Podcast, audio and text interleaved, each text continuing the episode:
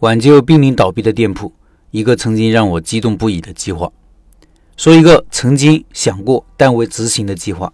有个叫声音碎片的乐队，我挺喜欢的。他们有首歌尤其喜欢，叫《陌生城市的早晨》，旋律优美，节奏轻快，歌词却像诗歌。每条路都通向这里，只是出口隐藏的太深，所以每条街都像在突围。经过的人没有名字，唯有城市接近不朽。最后，时间得到了光荣。除了勇气，一无所有；除了失去，我们没有遗憾。成千结队的人怎么还孤独？正在开放的露出笑容，已经枯萎的悄无声息，是不是听着像诗歌？我插入了一个视频，大家可以感受一下。听音频的老板可以到开店笔记的公众号查看这个视频。我觉得这首歌特别适合大城市奋斗的人听。城市森林，一个天天生活的地方，却没有归属感，孤独无助，全靠自己。我在上海开店时就经常听，感觉很有力量，感觉有人懂我们。昨天在街头听到了这首歌。就想起了当时在上海很想做，但是终究没有做，至今耿耿于怀的事情——卖包子。以前说过，那个店当时第一、第二个月生意特别差，想了很多办法，其中之一就是准备做早餐，因为早上路过的人很多，而附近一百米没有早餐店。厨师还会做包子，尤其是叉烧包，做的真的很好吃。在店里作为点心推出的时候，顾客评价非常高。估计有些人没有吃过这种包子，里面的肉是要先用烤箱烤一下的。样子也很特别，包的时候好好的，蒸出来的时候是裂开的。一般的包子店没有叉烧包，我吃过一家，味道也不怎么好。我当时打算做的是单饼特色和差异化，只卖叉烧包，顶多加个豆浆。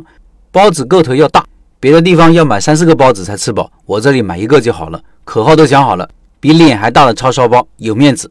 附近写字的年轻人多，带着这么大个包子，同事看了都会问在哪里买的。加上味道好，产品自带宣传效应。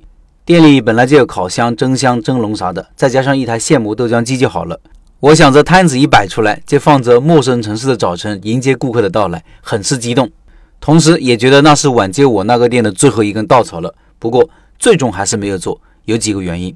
第一是时间安排不过来，店里每个人一个萝卜一个坑。如果要做早餐，那只能我和我老婆上，还要加个厨师帮忙，而且厨师要晚上一两点就要到店里做准备工作，我和老婆要早上五点到店里。根本安排不过来，因为我们晚上要到十点才打烊，搞完卫生、整理完账单之后，到家都十一点了，洗刷完就十二点多了。而且那时候我还没有辞职，只能帮一会儿忙就去上班。二是做叉烧包的工序相对来说要麻烦，因为多了一道烤制的程序，准备工作就要多很多，成本也要高一些。算了算账，价格偏高，怕顾客接受不了。三是厨师也不太愿意做，因为对他们来说要多很多工作。那时生意差的要死，估计他们感觉我马上要倒闭了。已经失去了信心。我看大家积极性不高，产品又不在自己手上，我孤掌难鸣。而且因为刚开始开店，没有经验，还很嫩，厨师压根不会听自己的，最后只能无疾而终。最后再说说声音碎片的歌，除了陌生城市的早晨，还有优美的地域生活，情歌而已，在时代华美的盛宴上，天边一朵云都很好听。